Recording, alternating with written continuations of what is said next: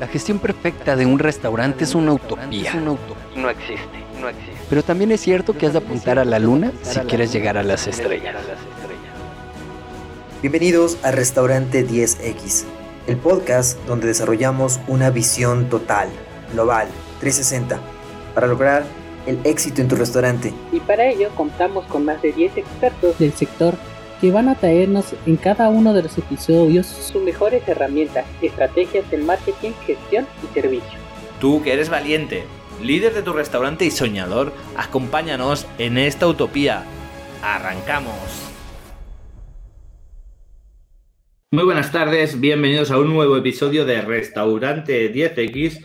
Hoy estamos aquí con Juan de la Rula Taller que nos va a comentar pues, sobre algunos trucos sobre cómo hacer eh, mejores fotografías para nuestro restaurante. Todo tuyo el micro. Hola John, muchas gracias por la invitación. Pues muy contento de, estar aquí, eh, pues principalmente porque vamos a hablar de lo que más me gusta hacer, de fotografía gastronómica y de cómo provocar los sentidos, que es algo súper chévere por medio de la fotografía.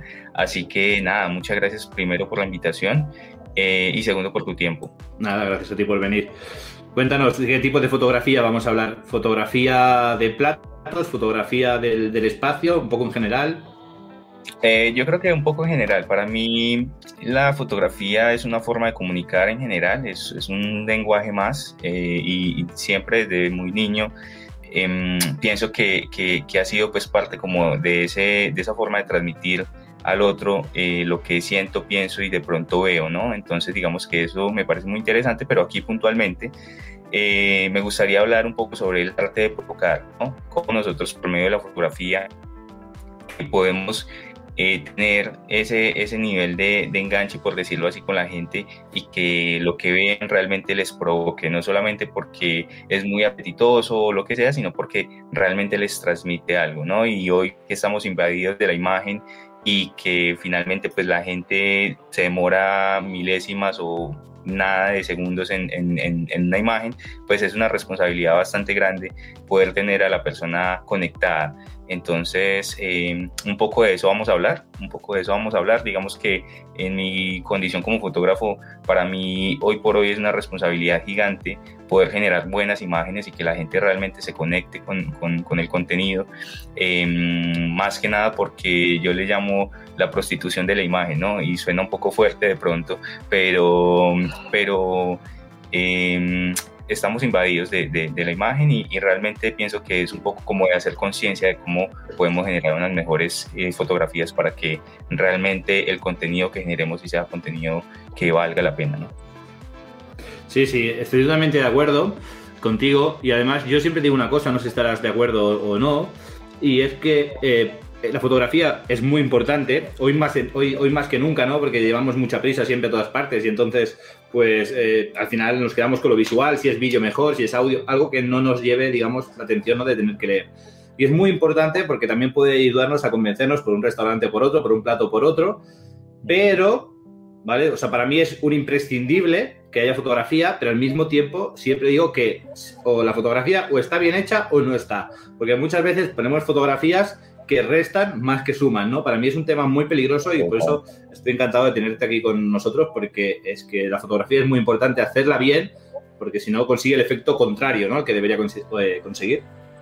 Claro, totalmente. Y más cuando eh, digamos que las personas hoy por hoy también eh, desde el desconocimiento y desde la, la, poca mm, expertise técnica en algunos temas, eh, se aventura a hacer eh, como de todo, ¿no? Entonces aquí en Colombia de pronto los llamamos los detoderos, que de pronto una persona compró, no sé, el último iPhone o el último Huawei o bueno, el último celular con la última cámara y ya tengo un fotógrafo en, en casa y, y, realmente digamos que precisamente desde, desde allí parten eh, muchas de las em, falencias que tienen muchos, eh, digamos, negocios hoy por hoy, y es que em, eh, tienen un teléfono con muy buena cámara, pero pues finalmente eso no compensa un fotógrafo que tiene la expertise técnica, pero adicionalmente ha estudiado leyes de composición, psicología de la imagen y un montón de cosas que van detrás del trabajo fotográfico, no solamente el, el capturar una imagen bonita, sino también todo lo que implica a nivel psicológico, eh, dónde pongo los elementos, si pongo dos elementos o tres, si estoy haciendo una invitación a, compartir eh, por medio de la imagen de una manera sugerente o directa, en fin, son muchos temas que pueden jugar allí. Entonces, em, digamos que es como, como reitero, una responsabilidad grande em, y es parte como de lo que quiero transmitir hoy, ¿no? Como cómo darle esa importancia realmente al fotógrafo y, no porque yo sea fotógrafo, sino porque lo veo mucho en los negocios con los que trabajo. Em, pero bueno, digamos que entrando un poco como a, todo este mundo, yo pienso que eh, parte de, lograr ese tipo de conciencia de alguna forma a nivel de la imagen eh, va ligada a la inspiración. John, no sé si tú eh, estés de acuerdo, pero en mi caso personal pienso que eh, para yo poder generar unas buenas imágenes y poder tener un buen contenido que realmente inspire a la gente o le enseñe algo o le transmita algo o le provoque algo, eh, primero debo tener una buena fuente de inspiración. Entonces, digamos que ese es como el primer tip que, que podría decir hoy y, entregarle pues a, las personas que nos están escuchando y es que siempre hay que encontrar esas fuentes de inspiración que nos entreguen eh, contenido que realmente nosotros eh, digamos que hoy se llama normalmente contenido de valor, que es contenido que, que me educa o contenido que me entretiene o contenido creativo, eh, pero siempre teniendo en cuenta que hay, hay una fuente de inspiración detrás de mi trabajo, ¿no? No es como muchas personas creen que yo estoy en la ducha en medio del baño y de repente se me prendió el bombillito y, ya, sino que realmente es un trabajo de, de mucha, de, tener muchas fuentes de inspiración, ¿no? No sé qué pienses tú. Sí, estoy de acuerdo con el tema de la fuente de inspiración y al final no, todos queremos hacer cosas nuevas, pero es cierto que, o sea, inventores hay pocos, ¿no? Y, y, copias, pues hay muchos, ¿no? Entonces al final buscar esta inspiración no quiere decir copiar literalmente, pero sí que ir cogiendo ideas y, luego pues, intentar adaptarlas ¿no? a lo que a la necesidad de uno que, son diferentes. Y aprovecharía también para incluir en este tip que también que busquemos el momento, porque igual estamos cansados, igual, ¿sabes? Creo que es un momento pues un poco de conexión, ¿no? De estar tranquilos y decir, vale, hoy vamos a hacer fotos y tener un espacio, ¿no? O, tener el momento, las ganas, la motivación, ¿no? De, de, afrontar el reto. Total, total. De hecho, eh, hace un tiempo em, aprendí algo de un fotógrafo argentino que, me explicaba que normalmente nosotros nos damos mucho látigo cuando o, nos autolaceramos, por decirlo así, cuando no generamos contenido, cuando no hacemos y siempre estamos en el afán del día a día. Y hay algo muy bonito que quisiera compartir y es algo que se llama el Proyecto 52, que es que una vez a la semana, de las 52 semanas del año, tú vas a dedicar un ratico a hacer eso que te gusta. En este caso, puntualmente hablando de la fotografía, eh, en mi caso personal me permitió eh, dejar de, culparme por no hacer algo todos los días o por no hacer algo en el afán del día a día.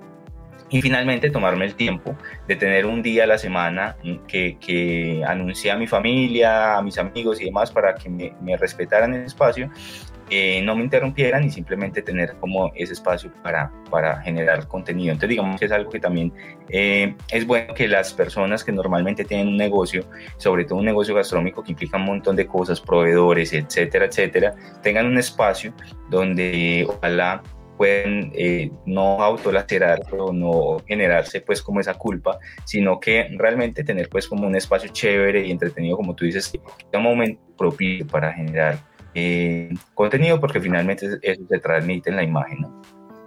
Sí, y además yo creo que aquí hay una parte de, de arte, ¿no? De, sí, de, sí, de arte. Y entonces también diría, no sé si tú opinas igual o no, pero al final todos podemos hacer mejores o peores fotografías con una serie de tips, pero yo creo que es que cada uno, pues hay gente que se le da un poquito mejor.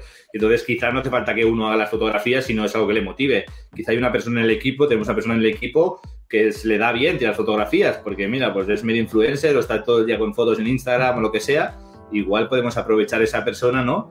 Para, para nutrirnos en ese sentido, ¿no? Y, y trasladarle un poco pues esa responsabilidad, ¿no? Claro, claro, igual, igual por ejemplo con la persona que, que le gusta el maquillar los alimentos y no sé qué, siempre hay alguien en el equipo al que le gusta como, venga yo escojo el mejor tomate o venga yo escojo la mejor lechuga eh, y todo ese tipo de cosas son importantes. De hecho, cuando hacemos fotografía gastronómica, y eso es eh, yo creo que el, el, segundo, el segundo tip, eh, pero bueno, antes de, de eso, el, el, primer tip que va ligado pues a, a las, em, como a esa fuente de inspiración, va ligado también a un tema de referentes, ¿no? Y, un, y los referentes normalmente para mí eh, no solamente son esas personas inalcanzables que tengo por allá en un pedestal que son súper tesas o son muy buenas en lo que hacen, sino también personas con las que yo puedo acercarme a tomar un workshop, a tomar un curso y demás, porque eso hace parte pues, de unos referentes más cercanos que me permiten tener un feedback constante de lo que estoy haciendo, ¿no? Digamos que ahí, pues como para cerrar ese tema de la inspiración, que no solamente la inspiración y, ay, qué bonito, sino también eh, cómo eso que, que estoy viendo también me puedo acercar un poco a quien lo está haciendo, ¿no? Para saber un poco cómo es detrás de, para saber cómo lo hace, para saber eh, si en algún momento me puede compartir una opinión. Entonces, eso para mí es fundamental, ¿no?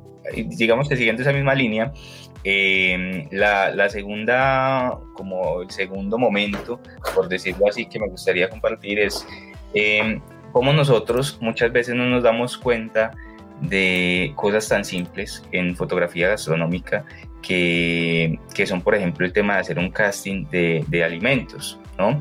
Digamos que eso es fundamental. Muchas veces, por ejemplo, yo llego a un restaurante a hacer fotografías y resulta que la lechuga no es la lechuga más fresca, el tomate es el de hace ocho días y, pues obviamente no está fresco.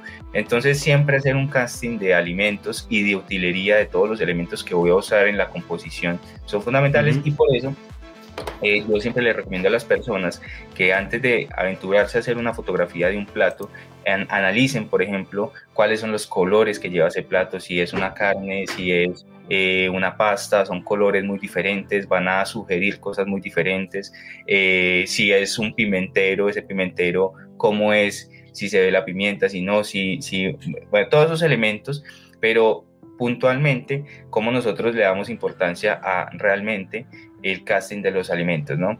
Eh, normalmente en el food stylist eh, hay un montón de técnicas para poner más bonitos todos los alimentos, pero eh, para quienes de pronto no tengan esa expertise técnica o no sepan, pues simplemente un buen comienzo es hacer el casting de los alimentos, o sea, tener la lechuga más fresca, tener el, el, las arvejas más bonitas, tener los frijoles más bonitos, el pan más bonito, y todos esos elementos hacen que al final la, foto, la fotografía eh, tenga pues una, un, sentido un poco más interesante y, y, no sea simplemente pues como lo que, lo que sirvo en el día a día y de afán de pronto, porque muchas veces pasa.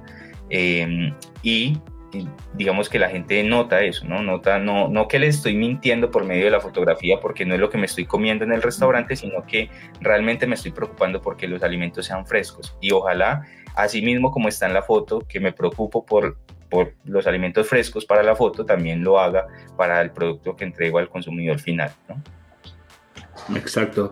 Yo que justo me, yo te iba a preguntar por aquí, pero creo que lo has resuelto muy bien, ¿no? Y es esta sensación de muchas veces de sentirse engañado, ¿no? Que ves una foto de una forma y luego cuando llega el plato es diferente. Se entiende, claro. o sea, se puede entender que para una foto, igual que cuando nosotros nos ponemos a hacer una foto, ¿no? Nos ponemos, ay, espera un momento, que me arreglo el pelo, un momento, espera, que meto barriga, ¿no? Para, nos ponemos guapos para la foto, cuando vamos a hacer una foto a un plato, pues vamos a hacer lo mismo, es lógico, ¿no?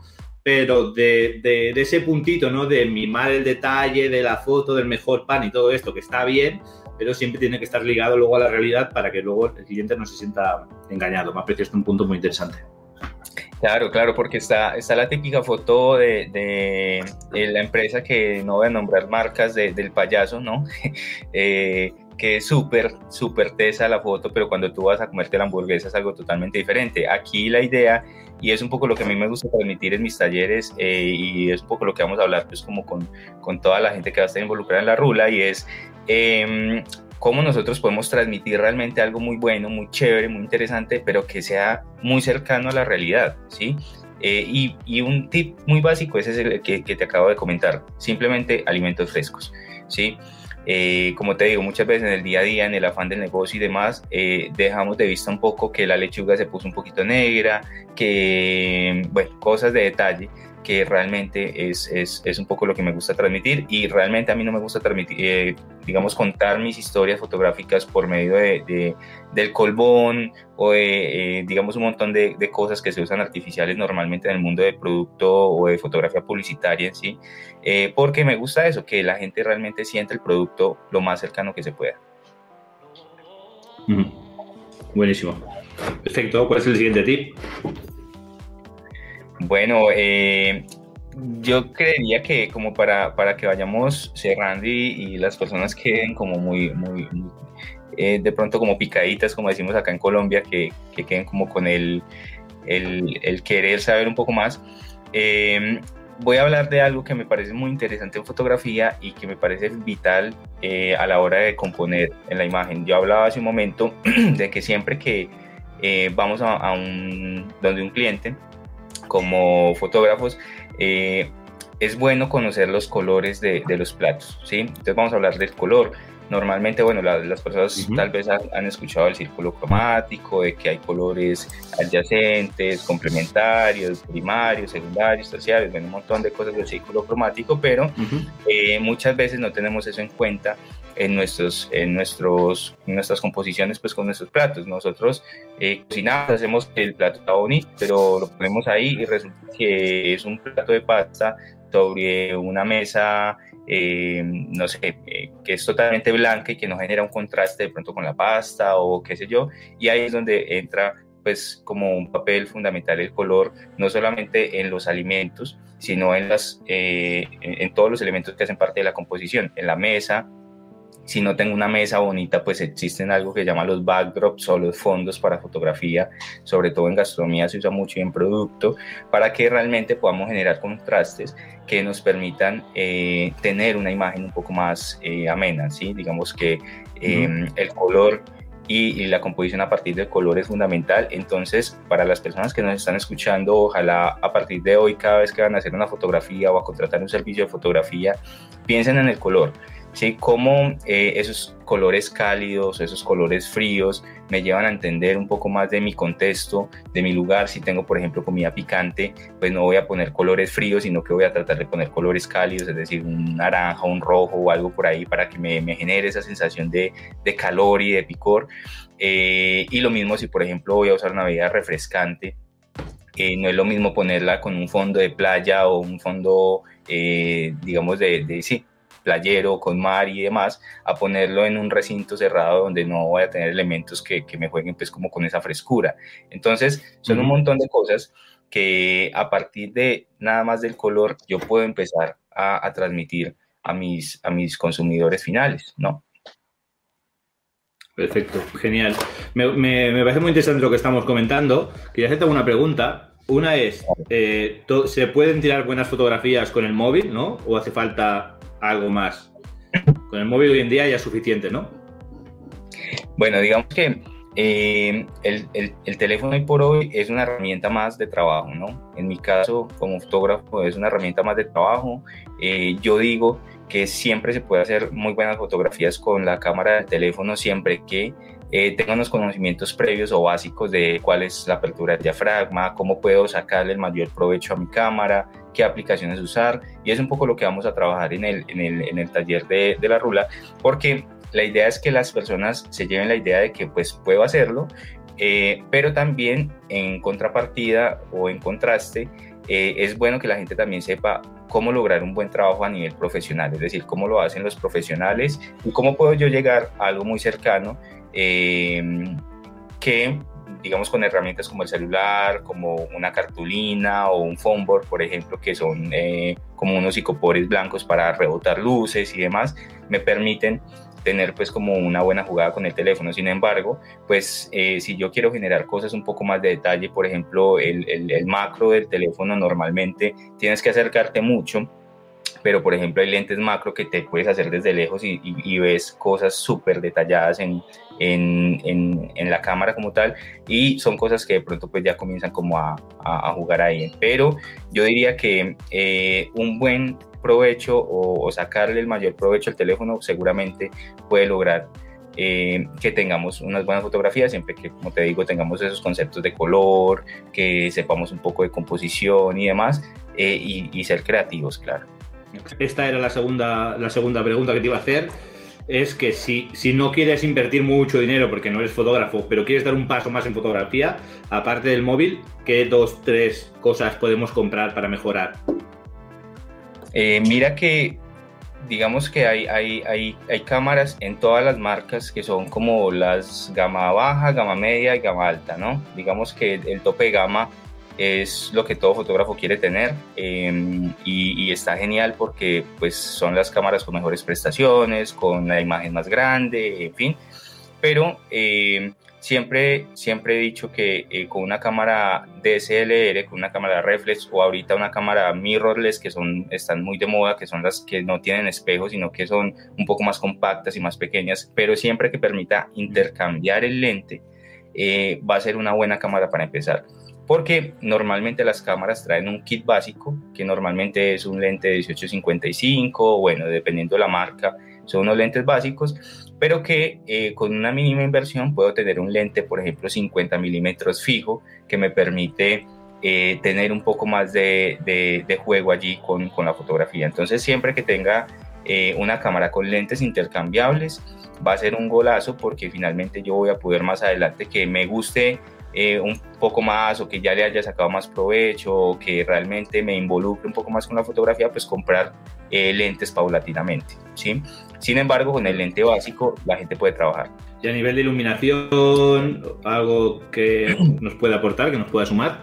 Claro, eh, yo siempre pongo un ejemplo, John, y quiero que te imagines un escenario entrando a la habitación de tu hotel en este momento eh, y encontrando unas velitas en las mesitas de noche y resulta que esas velitas tienen una, como un, un, ambiente cálido súper bonito y al final de en, en, la ducha o en la bañera tienes también unas lucecitas eh, que son unas velitas súper bonitas y tienes como todo un ambiente allí romántico en tu habitación de hotel, ¿no?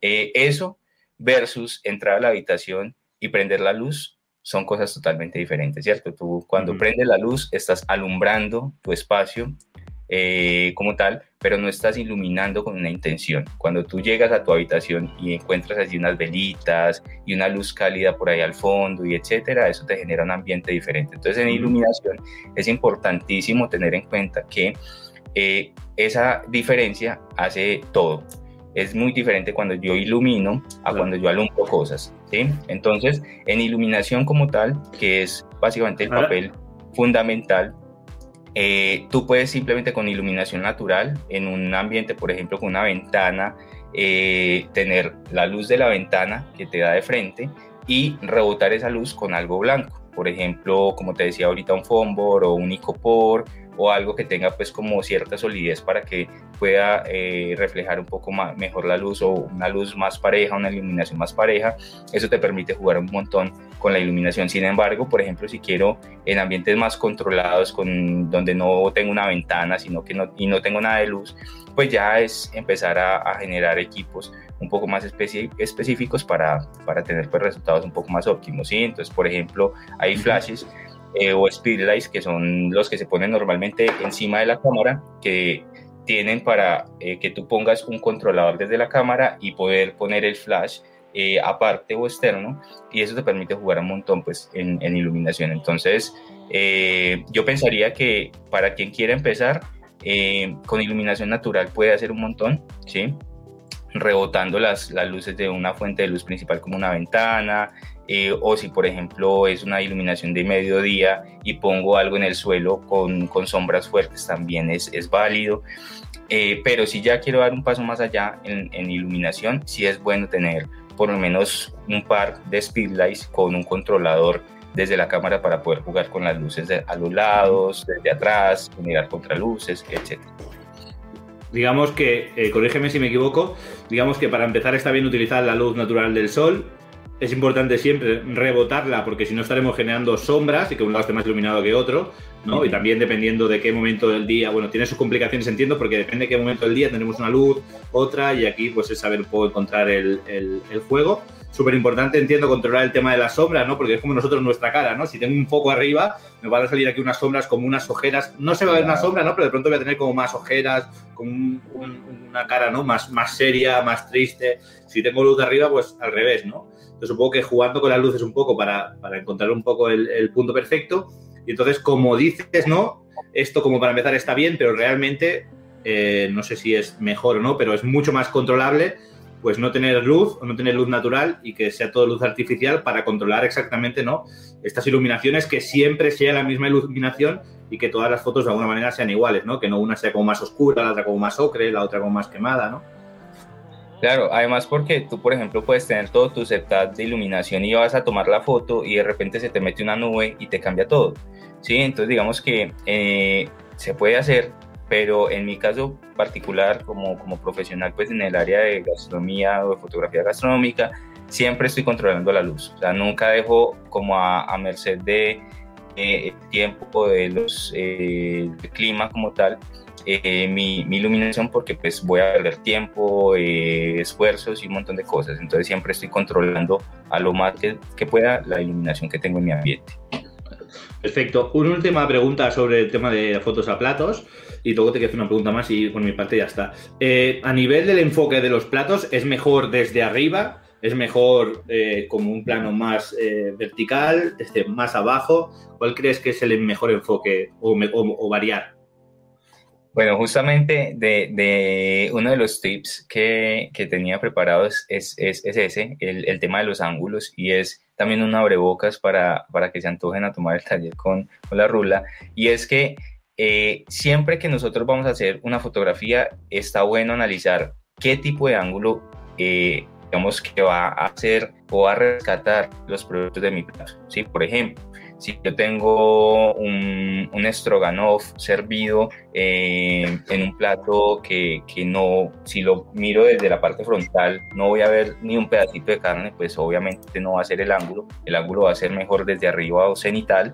Eh, pero por ejemplo, si yo tengo una pizza, imagínate la pizza, eh, John, eh, sacando tú el pedazo, el, el triangulito de pizza, eh, pues el ángulo para que el queso se vea perfecto y, y, el, cuando se está estirando pues el quesito y demás, puede ser un ángulo frontal o de 45 grados, eso es decir, como a, nuestra, a nuestro ojo, ¿sí? como, como no, nosotros normalmente vemos que es más o menos a 45 grados o en picado y eh, va a hacer ver mucho mejor esa pizza, ¿no? O ese triangulito de pizza. Entonces, digamos que todos esos elementos juegan un papel fundamental, pero, por ejemplo, si yo estoy haciendo un splash, es decir, si yo estoy, por, por decir algo, eh, tirando un hielito en una copa para que salgan las goticas y coger todas las goticas en el aire, pues la mejor forma de coger todas esas goticas en el aire va a ser tomando la foto bien desde la vista frontal, casi que desde abajo, ¿no? Casi que desde abajo de la copa para que realmente se vea más imponente y se vea más grande y se vea pues como un poco más de, de, intención desde, desde ese punto de vista. Entonces digamos que siempre los ángulos van a jugar un papel fundamental. Si yo quiero hacer ver las cosas imponentes, grandes, voy a usar un contrapicado, es decir, desde abajo. Eh, pero si quiero que las cosas se vean eh, perfectas desde el punto de vista del plato, pues siempre voy a preferir usar un ángulo cenital o desde arriba, como eh, bien planito, pues como normalmente, no sé si has visto estas fotografías de Uber Eats o bueno, de este tipo de, de, de, o de deliveries que normalmente tienen las fotografías desde arriba, precisamente por eso, porque es normalmente como mejor se ven los platos, pero como te digo, depende de, de la intención que tenga con el producto. ¿no? Vale, aquí voy a añadir yo un, no un tip, no, voy a, voy a añadir una orden. Voy a añadir una orden y es que cuando tiremos fotos a los platos, ¿no? Y, y no sea un plano, digamos, pues principal, que tengamos en cuenta el fondo, porque hay muchas veces que sí, la foto es muy bonita, el plato es súper bonito y en el fondo hay alguien, pues no sé, eh, saltando, las sillas mal colocadas, el comedor sucio del servicio del mediodía, mmm, sí. no sé, pues, eh, gente cocinando, yo qué sé, que tengamos un poco en cuenta la, lo que se ve en la foto ¿no? y la visual, pues tiene que acompañar al plato. Que muchas veces nos centramos en el plato y detrás, pues, eh, no sé, hay cualquier cosa por ahí que ensucia la foto, ¿no? Que se ve la foto desordenada o sucia. O, o inclusive ni siquiera en, en, necesariamente en el fondo con todos los elementos que tú hablas, sino también en la misma mesa. Muchas veces nos enfocamos tanto en el plato que ni siquiera nos damos cuenta de que hay eh, como pedazos de cosas por ahí tiradas o el tenedor es el tenedor más rayado que tienen en el restaurante o el cuchillo más rayado que tienen en el restaurante. Y pues en ese caso es mejor eh, quitar esos elementos, son elementos que no están aportando eh, en, en este momento. Entonces, claro, todo ese tipo de cosas son importantes. Como tú dices, es, es una orden tener en cuenta todos esos elementos, totalmente. Vale, perfecto. Una última pregunta por mi parte y ya, ya, estaríamos.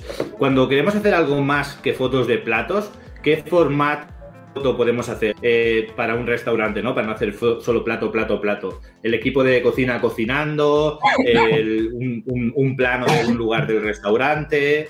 ¿Cuál es el, ¿Qué más tipos de fotos podríamos hacer? Nada, así, eh, muy por encima. Algo, algo muy importante es incluir al staff, ¿sí? Para mí es fundamental eh, incluir a las personas que hacen parte de esa preparación del plato. Normalmente eh, yo estoy buscando siempre que eh, no solamente el plato esté ahí servido y súper bonito, sino que también venga el chef y lo sostenga en sus manos y por lo menos tal vez no tomarle la foto al chef completa, de cuerpo completo y demás, pero por lo menos, por lo menos ver esas manos que prepararon ese alimento, ¿sí?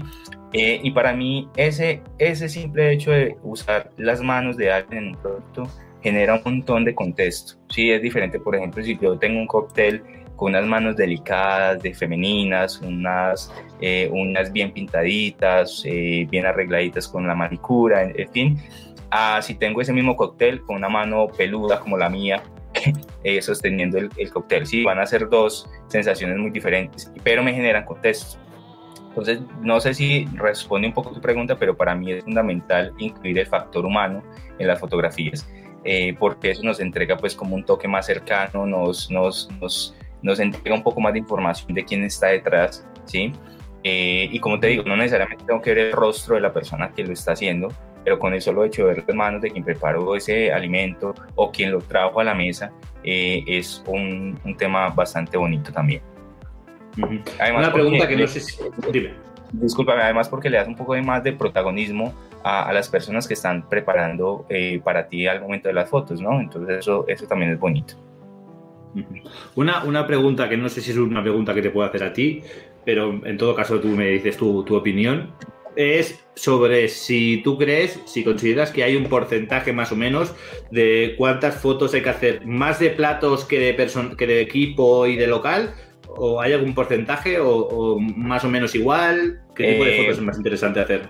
Bueno, digamos que aquí es fundamental conocer cuál es el objetivo de, del cliente, ¿sí? Digamos que normalmente eh, siempre hacemos pues como ese análisis, eh, como cliente, ¿qué, qué estás buscando? Eh, ¿Quieres potenciar tus platos porque realmente quieres cambiar la carta, porque estás cambiando todas tus fotografías de tu página web o incluso de tu Instagram?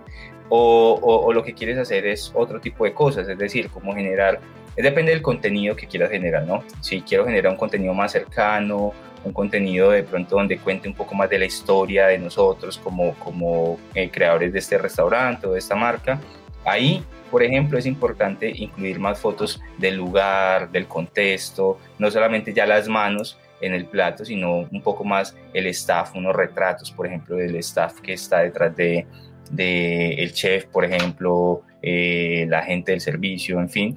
Eh, y por otro lado, fundamental eh, entender cuándo realmente eso sí me va a generar un impacto. ¿sí? Porque normalmente las personas dicen, no, yo quiero esta foto porque me parece muy genial, pero bueno, realmente qué impacto va a tener en tu negocio, si, si va a buscar o, o, si va a lograr el objetivo de, de, que te genere que la gente quiera venir a tu negocio o a, a, causar el efecto contrario, ¿no? Porque muchas veces hay contextos que, que más que me acerquen a la marca, me aíslan un poco de la marca porque ya no me identifico, porque ya no me transmite lo que, lo que pensé que era y muchas veces eso juega, digamos, como en contra. Entonces siempre es bueno hacer un análisis personalizado pues con cada negocio como de, hey, ¿qué es lo que realmente quieres? ¿Qué es lo que realmente buscas como marca? Y a partir de ahí ya se toman esas decisiones. Pero pues eh, de manera general, yo siempre le digo a las personas que lo principal eh, para mí como fotógrafo es que primero tengas muy buenos productos y que la gente se dé cuenta que le estás invirtiendo realmente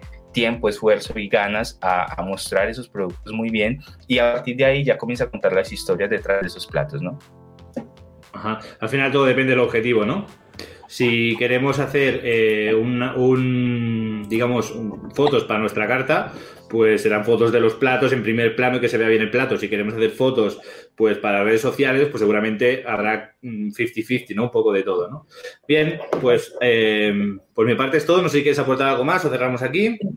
Em, pues digamos que eh, como, como última cosa, eh, de pronto la recomendación es pues como para las personas que quieren contratar un servicio fotográfico, como cosas a tener en cuenta, em, perdón, que para mí son fundamentales, porque eh, son lo que llevan a que las personas sí realmente obtengan un buen producto o que en últimas, eh, y me da pena decirlo de esta forma tan directa, pero muchas veces las personas compran una cámara fotográfica y ya son fotógrafos y no, no, eso no es así. Eh, no sé si has visto el meme por ahí que dice, hey, que, que, que tu cámara toma muy buenas fotos y que te dicen como, hey, coge la cámara, coge la cámara y toma muy buenas fotos. Y normalmente em, las personas, eh, mucha gente en el medio se da uno cuenta que compró una cámara muy buena y ya es fotógrafo. Y realmente unas cosas o unos tips importantes para que cuando tú eh, a contratar un servicio fotográfico te des cuenta de que realmente es una persona profesional pues hace parte de una cadena de producción. Entonces, por ejemplo, cosas a tener en cuenta cuando vas a contratar un servicio. Si el fotógrafo te está planteando una preproducción, es decir, está teniendo en cuenta una planeación para tu sesión de fotos. No va a llegar, ah, no, listo, dígame cuándo llego y a qué hora y listo, ah, todo bien que haya llego y hacemos las fotos. No, siempre hay que tener en cuenta una planeación, una preproducción, donde incluso a mí me gusta hacer bocetos de esquemas de iluminación, bocetos de esquemas de composición, eh, propuestas desde el propósito de la marca como tal. Siempre me gusta conocer la marca antes de eh, proponer unas fotografías, precisamente por lo que hablábamos hace un momento. Entender lo que quiere esa marca para poder llevarle unas fotos que realmente necesitan y eh, siempre tener en cuenta que por más que nosotros como dueños de un restaurante y demás tengamos mucho en la mente, hay que tener también como en cuenta el ojo de, y la experiencia del fotógrafo, ¿sí? Porque muchas veces como fotógrafo proponemos este encuadre o este ángulo porque realmente se ve mejor y el cliente eh, de repente está pensando en que no, se va a ver mejor de otra forma, pero pues es también confiar en ese ojo fotográfico. Pero entonces principal, que haya una preproducción, que haya una planeación de la sesión de fotos y posteriormente que en la producción eh, ojalá haya una interacción en lo que está pasando. ¿sí? Normalmente hay algo que se llama el tethering, que es cómo em, yo estoy involucrando normalmente al cliente y es que pongo la cámara mientras voy haciendo mi composición, todo se va viendo en una pantalla alterna para que el cliente esté viendo todo el tiempo que está pasando y cómo estoy generando la composición y a partir de ahí eh, también que se involucre un poco. Pero pues si no existe el tethering igual no, no, no pasa nada. Lo importante es que eh, siempre esté pues como en, la producción muy presente todo el tema que decíamos anteriormente, el tema de la utilería, el tema del casting de los alimentos y que eso realmente esté presente dentro de la producción. Y posteriormente la postproducción es fundamental. Tú puedes hacer una foto fenomenal, pero si quien la va a postproducir no tiene mucha idea de qué valores mover, entonces te satura más, te contrasta más, pero realmente eso no te va a generar un impacto visual interesante o, te va a restar en la imagen, entonces eso es importante. Entonces siempre para saber si hay una buena postproducción, pues simplemente lo que hago como dueño de un negocio es ir a mirar el portafolio de este fotógrafo, ¿sí? Que muchas veces no pasa.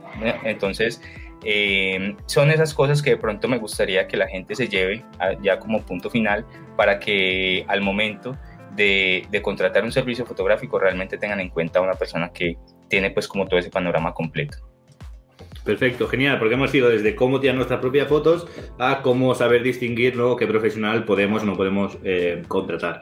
Y nada, yo simplemente antes de cerrar el episodio agradecerte que hayas estado aquí, que nos hayas contado tantas cosas, eh, contar nuestra audiencia pues que eh, Juan forma parte del grupo, del equipo de la Rula Taller, que están pues constantemente haciendo talleres. De hecho, estamos colaborando con ellos y estamos montando algún taller eh, conjunto, ¿no? Y es, un tipo de taller diferente al habitual, que no es todo teórico, sino que pues está muy enfocado a la práctica, está muy enfocado, ¿no? Pues a salir de allí, no solo habiendo escuchado algo, sino pues eh, sintiéndote pues atendido realmente, ¿no? Y, focalizado en en la persona que lo está haciendo.